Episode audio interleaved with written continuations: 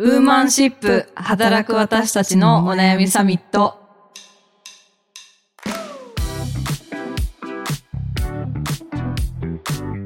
さんこんにちは。ニュースピックス 4W の中道香織です。川口愛です。この番組はニュースピックス 4W がお届けする次世代を担う女性がリーダーとしての一歩を踏み出せるように女性に関する主要ニュースやリアルなお悩みについて語り合う番組です。早速ですがちょっと一本記事をはい、今週もご紹介していきたいと思います、はい、共同通信の若年がん患者8割女性小児綾世代調査という、えー記事をご紹介します国立がん研究センターと国立生育医療研究センターは小児や15歳から39歳の思春期若年世代のがん患者のデータを集計し20歳から39歳の若年がんの約8割を女性が占めていたとの調査結果を公表した。特に乳がんや子宮頸がんが多く4年前の調査と同じ傾向だった。両センターはがん検診や HPV ワクチンの接種によって乳がんや子宮頸がんを予防することが重要としているという記事でございます。はい。20歳から39歳の若年がんの約8割を女性が占めていたというのは結構驚きの。圧倒的に女性はねね多いっていう私これ全然知らなかったうんん、ですけど、いや、私も知りませんでした。はい。はい。でということであのちょっとねあのはい重めな、あのはい、健康課題のテーマなんですけども実はですね、今日ちょうどあの女性のがんをテーマにしたあのイベントに来ておりましてはいちょっと素敵なゲストをごはい紹介したいと思います。イエイ。はい、株式会社 サンリオエンターテインメント代表取締役社長の小牧彩さんをゲストにお迎えしております。よろしくお願いします。よろしくお願いしますわあ、もう我々にとってはね、もう、はい。はい。みんな大好き小牧さん。はい。もう女性リーダーといえばねね。ねところなんですけれども、はい。ちょっとあのリスナーの皆さんにも簡単に私からあの小牧さんのご紹介をさせていただきたいと思います。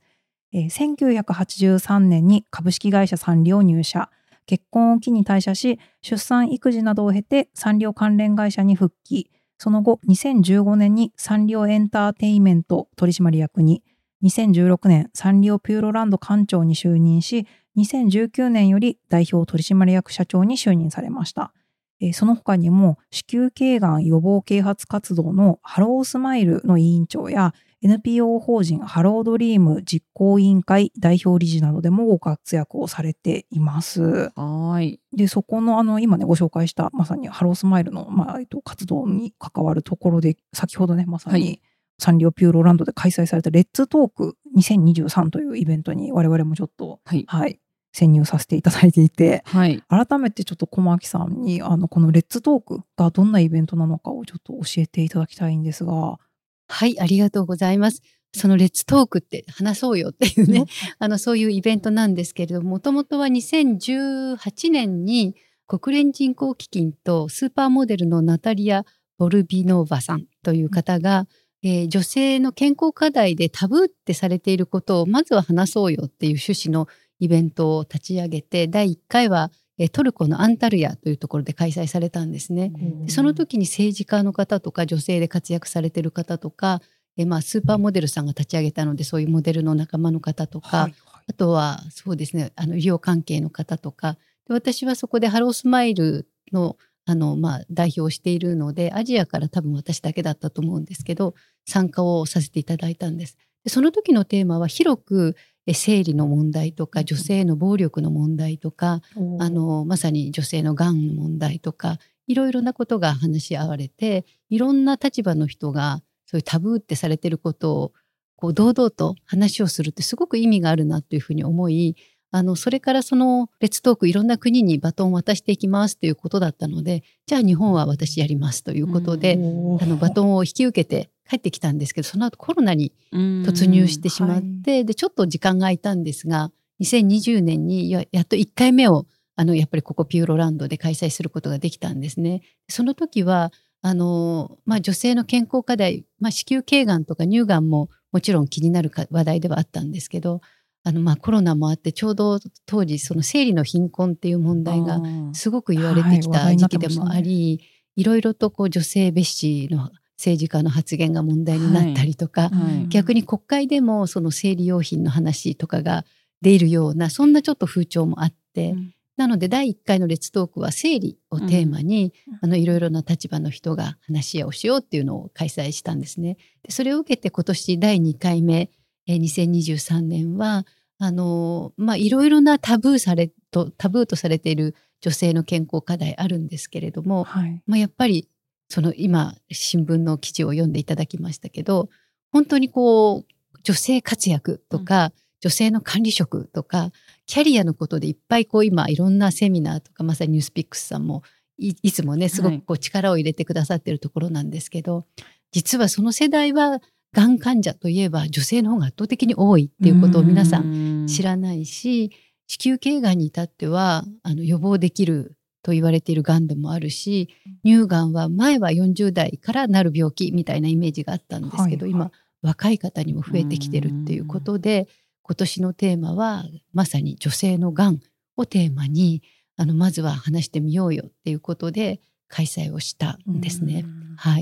はい先まで出ていただいてありがとうございました。とんでもないですよ。すごい、あのね、ね重いテーマなので結構ドキドキしながらはい見てたんですけど、4つセッションね、トークセッションやられていて、小牧さんなんかこう、今日一日終えられてい,、ええいかがですか？そうですね。一日やってみて、やっぱり、レッツトークって本当にあの大切だな。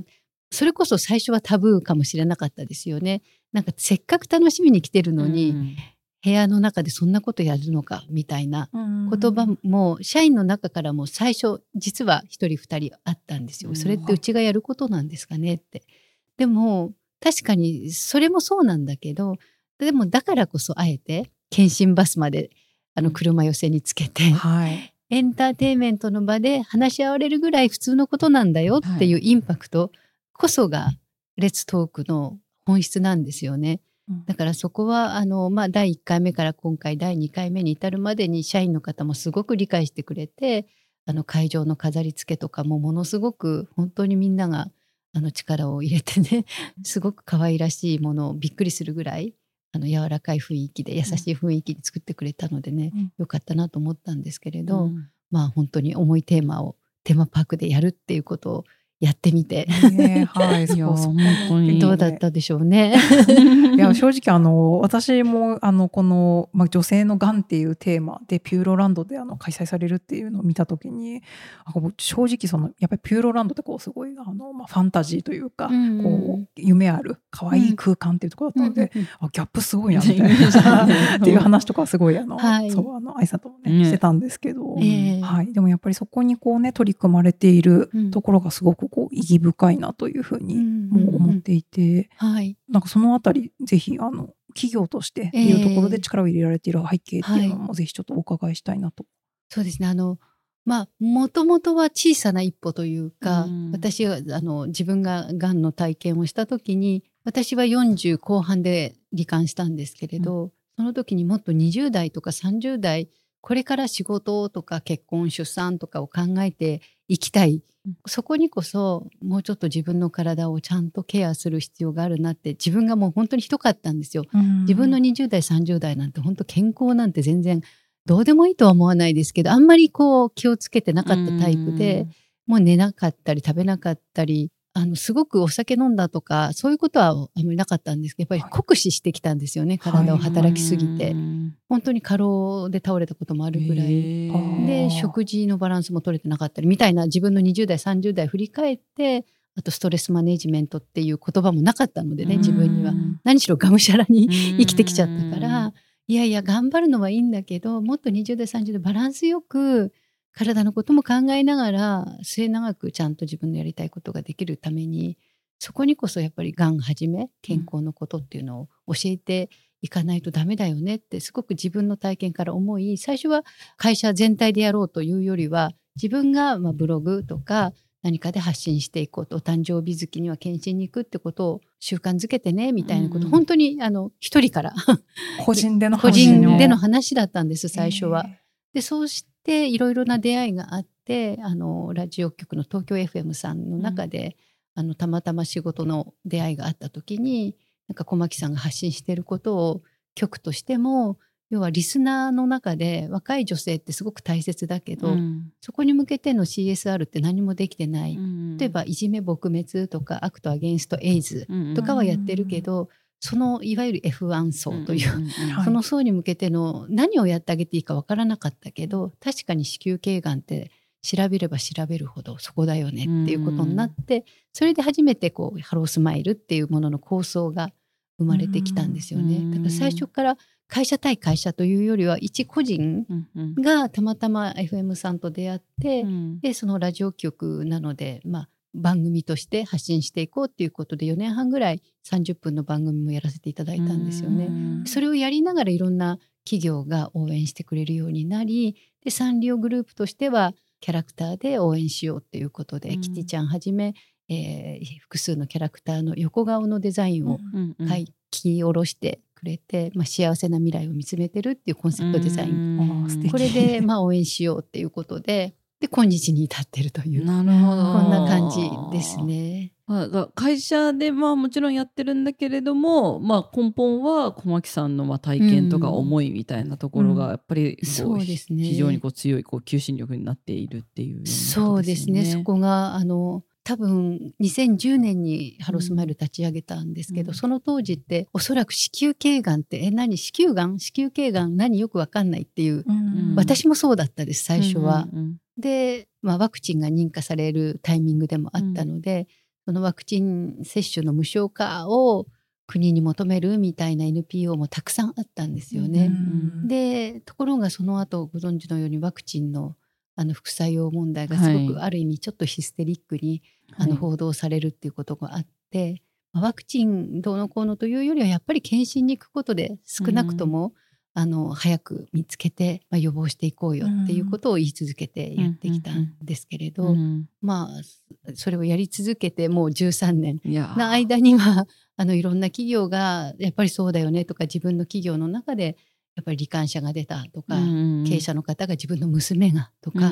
そういうう極めてやっぱりがんに関して言うと個人的なエピソードって割とこう活動の後押し、はい。やっぱり本当にそうなんだねっていうことで、トップの方がやっぱり応援しようとかうちの会社の社員にもみたいなことで、企業でいろんな企業でセミナーやったりとか。っ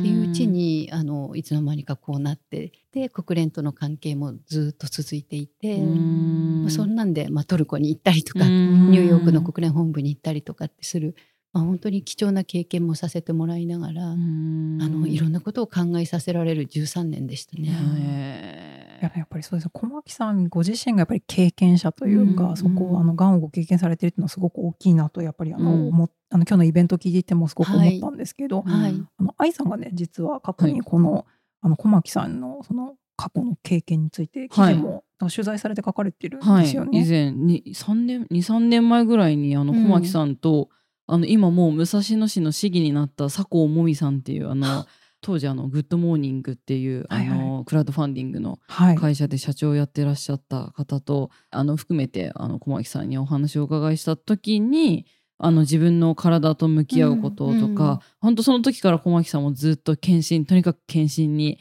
行ってくださいっていうようなお話をされていてそれこそあの本当にあの子宮の病気にな,、うん。あのなられた時も、はい、もうあの会社の椅子が血で真っ赤になるぐらい大変だったんですみたいな話とかもされていて。ねえそうですね、うんいろいろありましたね。そう赤裸々に。赤裸々にいろいろ本当にご自身の経験からこういうふうなことがあったからこそ、うんあのみんなに伝えたいっていうふうなことは本当当時からもずっとおっしゃっていたなと思っていて今日、はいなので今日のお話とかも聞いててもなんかなんていうんですかそれこそあの第4部で、まあ、保険とかが大事だよってお話しされている時もその、まあ、そもそもそのまあがんになった時に確かにお金のこととかっていうのうん。はすごくこうすぐ頭に思い浮かんだりとか、うん。あのすごく重要なことだなと思うんですよね。働けなくなる間のお金とかどうするんだろうっていうのももちろんそうですけど、入院にかかる費用がいくらぐらいかかって何にお金がどれぐらいかかるのかみたいなこととかの知識も全くないので,、でそうなった時にいや実はそのまあ薬とか治療とかのためだけじゃなくて例えばその病室を個室にするのかそのお大部屋にするのかみたいなところでも、まあ、自分のこう予後とかそういう精神的な安定とかにも関わってくるとかってすごくリアルな話で、うんそれってやっぱりこう小牧さんだからこそ、うん。こうある視点というかだからこそ分かるお話なんだろうなっていうふうに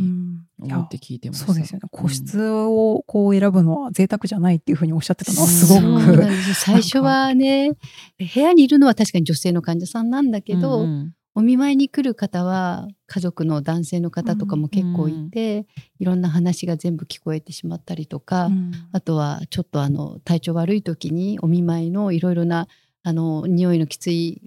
ものがこうカーテン越しに来たりすると、はい。結構心折れそうなこともあったりしてですね、うん。あこれはあの個室に移らせてもらおうって思ったんですよね。うんあとはあの啓発活動の中で出会った女性の中には本当にあの非正規雇用で働いていて、うん。自分が好きなことやりたいって社員になるのはすごくあの縛られるから嫌ってうん好きなこと、音楽関係の好きなことをやってた女性が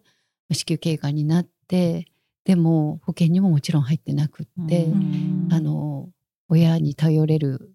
感じでもなく、だからいいんですって。いいんですって。うん。よくないじゃないですか。す本当にだから絶対ダメって本当に思って、うん。あ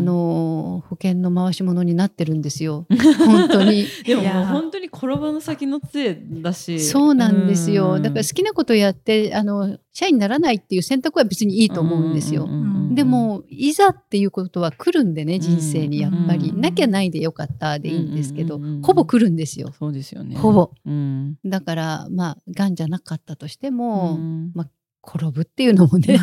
うん まあまああることだし、うんなんかあるじゃないですか。うんだから私はやっぱり保険はうん。絶対に入っといた方がいいっていうのはね、うん本当に切実に思いました。うん。その彼女自分のことのその個室だなんだっていうのはある意味やっぱりで贅沢な悩みかもしれないですけど、治療費があるないっていうのは命に直結することだから、うんダメですよ。絶対保険に入っとかなきゃ。ううん。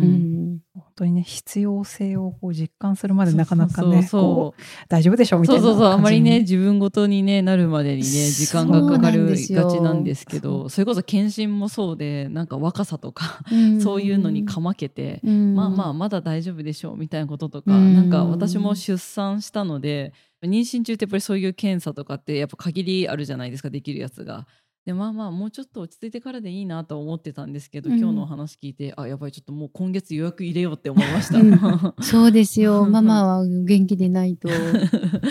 ね。本当にそうですよ、ね。本当。いやなんかあの、あとはあのちょっと今日ぜひなんかあの小牧さんの個人のお話もうちょっといろいろお伺いしたいなと思っているんですけど、その前にその取材した時にあのいろいろこう、まあ、乳がんとか、まあ、子宮の全摘の手術もされてっていうところでなんかその時期が、えっと、更年期の時期とも重なって、うんえあのホルモン療法とかがこう難しかったから結構その体調がすごく大変だったって、はいぼそっとおっしゃっていたのを、はい。なんか当時もうちょっと深掘ってお伺いしたいかったんですけどなんかいいのかなと思ってあんまり聞あけなかったんですけど。ええその時のお話とかまさにその今管理職世代ってあのがんに罹患されるか可能性が高かったりですとか、うん。あとはまあ本当に更年期の症状が理由で管理職辞退される方もいらっしゃるっていうのを聞くので、なんかそのあたりのこう本当にこう、うん。二重三重の大変さを経験されたのかなと思って。確かに本当に大変で、うん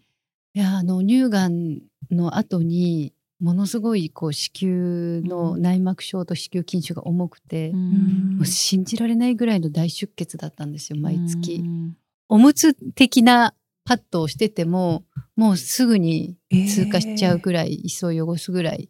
だからや休めっていう感じなんですけど、うん。休めないまさに仕事うん。があって休めないっていう、まあ、管理職的な立場だとそうですよね。でもあの恥ずかしいから絶対スカートは黒だしみたいな。うんでも2日ぐらいでまあ少しまマシになるみたいなことが半年ぐらい続いたのかな。うんでも一つは乳がんの後だったので、うんまずホルモン治療がちょっと難しかったっていうこともあって、それでまあ子宮の内膜症これもこのままいったら貧血で死ぬなっていうぐらい本当にあの人情沙汰かと思うぐらいなことでも多分内膜症と筋症を同時にやってる人はわかると思うんですけど本当結構ものすごくひどいんですよね。でそれで病院の先生に相談したら「あなたが私の妹だったら子宮取っちゃいなさいって言うけどね」って言ってくれてもうすごく踏ん切りがついて「じゃあもう子宮取ってください」って言ってその後子宮を全摘してその壮絶な生理の時の痛みからは解放されてめちゃくちゃすっきりしたんですね。でそのぐらいやっぱりその更年期といろんなものが重なり、うん、でその後もやっぱりしばらくやっぱり更年期は卵巣は取ってないので、うんうんうん、ホルモンの影響は受けるわけなんですよね。うん、そうすると、まあ、更年期はうっすら残っていて、うん、鬱っぽくなったりとか、あのホットフラッシュはねあんまりなかった少しあったけどね、うん、鬱っぽいのとむくみがひどくて本当に水飲んでも太るってこういうことかっていうぐらいあっという間に4、5キロ太ったんですよ。むくみでそんなにむくみで。それで食べないと余計代謝が落ちる。でも食べる勇気もない。でも美味しいもの食べてないから ストレスもたまる。また鬱っぽくなる。そうなんです。もうなんか八方塞がりな精神状態で、で、周りにはやっぱり言えなかったんですよね。その更年期に関しては。なんか癌だったらもう癌だから言えちゃうんですけど、更年期と結構その出血とかそういうことって意外とやっぱり聞いた人困るだろうなみたいな気持ちがあって言えなかったから余計なんか自分でうつうつしていたのであの、まあ、それこそ今日もイベントの中でいろんな情報があって正しい情報を見分けるの大切ですよねっていう話があったんですけどまあ、やっぱりいろんなものをたどり すがるような思いでいろんなことを聞き、まあ、ドクターに聞くと、まあ、あのしょうがない時期だからあんまりくよくよ考えないで、まあ、ゆっくりあのお風呂に入るっていうことを勧めるって言ってくれて唯一、であの半身浴を重ねて、まあ、少し汗をかくようにして、あと運動を始めたんですよ。どういった運動ジムに行って。でそれはあの体重計に乗るのすごい嫌だったんですよ。自分は別にその暴飲暴食してるわけじゃないのにホルモンの関係でバッて太ったので、うん、すごい恐怖だったんですね。うん、なんか女性ってその後すごい肥満になっちゃう女性って結構いて、子宮を取った後ってめちゃくちゃ太るって私おばたちがみんなそういうタイプだったので血のつながってるおばがみんな子宮を取った後にすごいあの欧米のような顔は小さいけど、こう腰から下がすごく大きくなるみたいな、そういう人たちが3人おばを見てたので、ものすごく人前にもう出れないとかっていや別にあのいいんですよ、そんな体型でもあのチャーミングにそれを良しとしてればいいんです、まあ、そんなこともあってですね。めっちゃ鬱っぽかったです。いやすっごいその精神的な鬱自分の鬱となんかそれを隠しながら仕事をしているっていうのは今だったら今はもうみんなには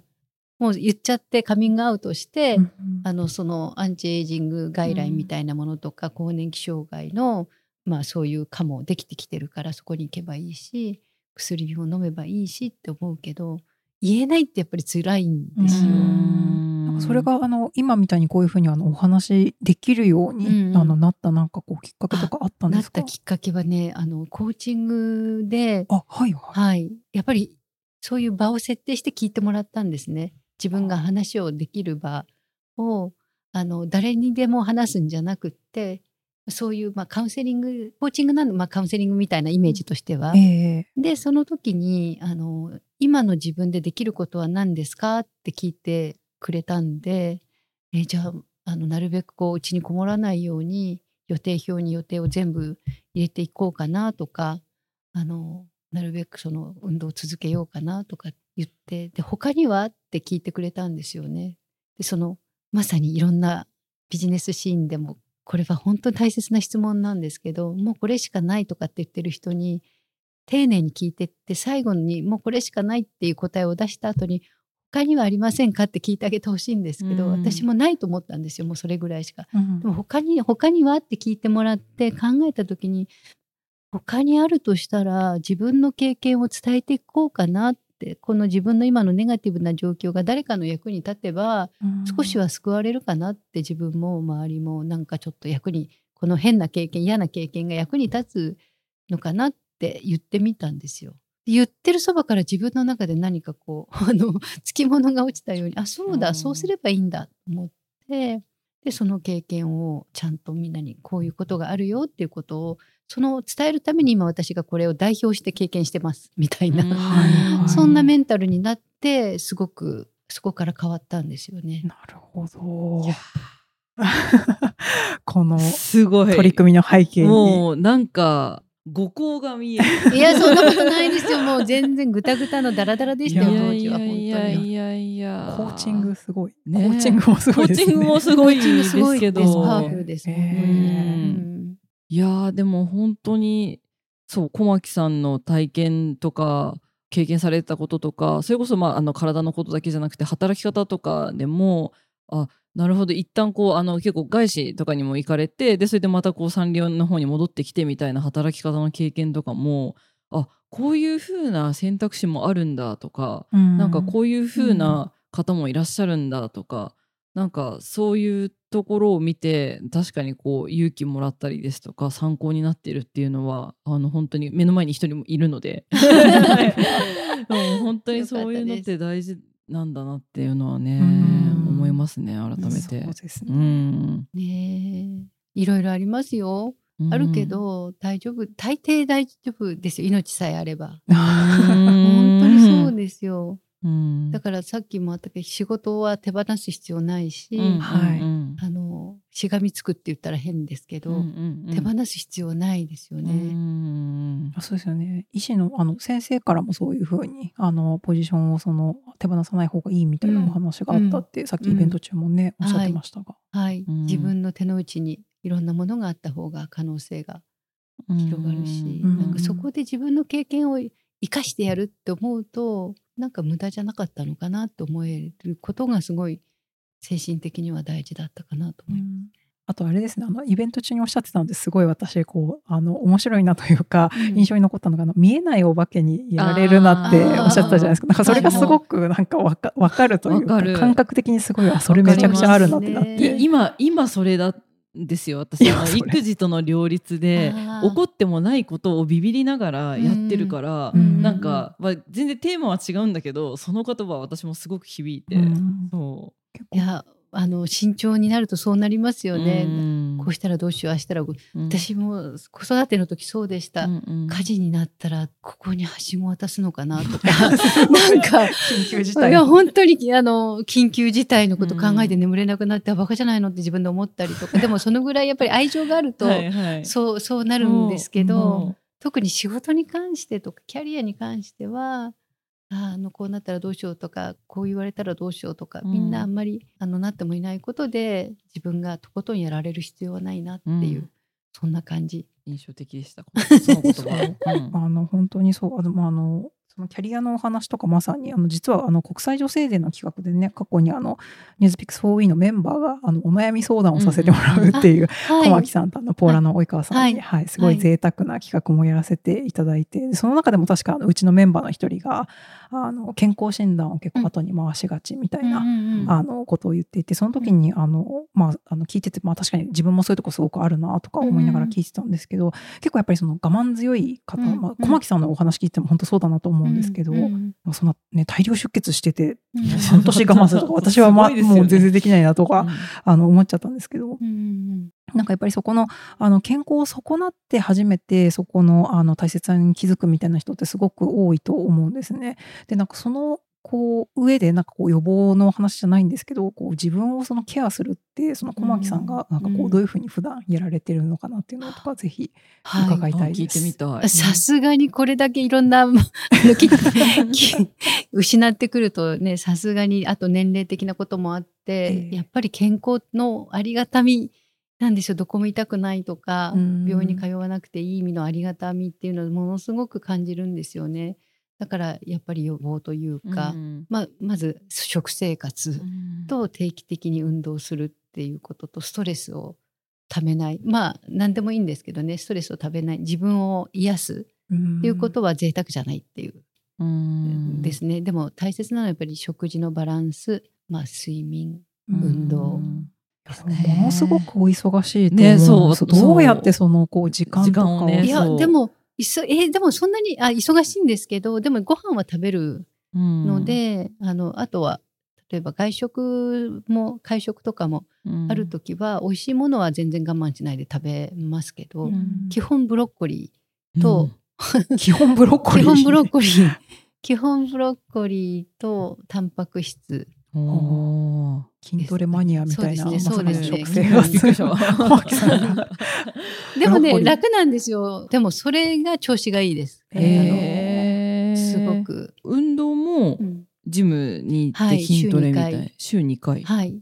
すごい。昨日変なことやっちゃって今ね筋肉痛。えー、すごい。走ったりとかだけじゃなくて走るはねやらい。ないんですよね。筋トレです。筋肉。へー。筋肉ですす。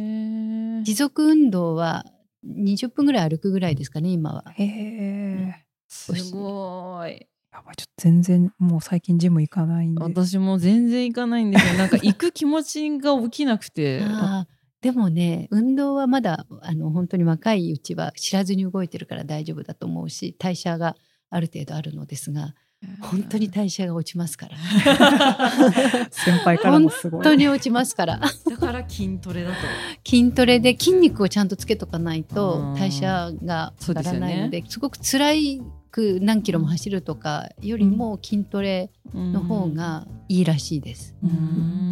膝とかも痛めたりそうですよね。無法に走ってると、はいはい。あのずっとやってる方はねあの私の友人でずっとトライアスロンやってる素敵な女性いますけど、うん。もうずっとやってれば体がそうなってるので、いいんですけど、あ運動しなきゃって急に50とか60で思い立っていきなり走ると多分腰とか膝とかやられます。うんそうですよね。まず筋肉つけた方が。えー、どうどうしよう。大丈夫です。スクワットしてください。スクワットか でであとあと我々はそうやってちゃんと意識してし時間を作るようにまずしないとダそうですね。メですね。ちょっとつい、はい、はい。後回しに。ね忙しさにかまけてしまうので。忙しさにかまけますよね。はい。うん普段はそうですよ私も。いやーでもちょっといろいろはい。あの小牧さんの,、あの知らない一面もちょっと、ね。はい たくさん見えた。帰りブロッコリー買って帰ります。そうみんなブロッコリー買って帰ってください。はいではちょっとそうですね。あのそろそろお時間ということで小牧さん本日はありがとうございました。ちょっと来週もはい、はい。あの引き続き小牧さんをゲストにあのお伺いしていきたいと思います。よろしくお願いします。ありがとうございました。この番組ウーマンシップでは女性に関する主要ニュースやリアルなお悩みについて時にはゲストをお呼びしながら語り合っていきますはいえー X にて、えーハッシュタグウーマンシップでの感想もお待ちしております。あとお便りの方も、えー募集しております。概要にフォームを載せておきますので、ぜひこちらからあの感想であったりとか、あのいろんなご意見送っていただければと思います。えそれからレビューも、えーお願いします。Spotify は5段階の星の評価、Apple Podcast では星と,、えーとレビューのメッセージを書いていただけます。えーリスナーの皆さんがどんなことを感じているか、ぜひ教えていただけると励みになります。それではありがとうございましたあ。りがとうございました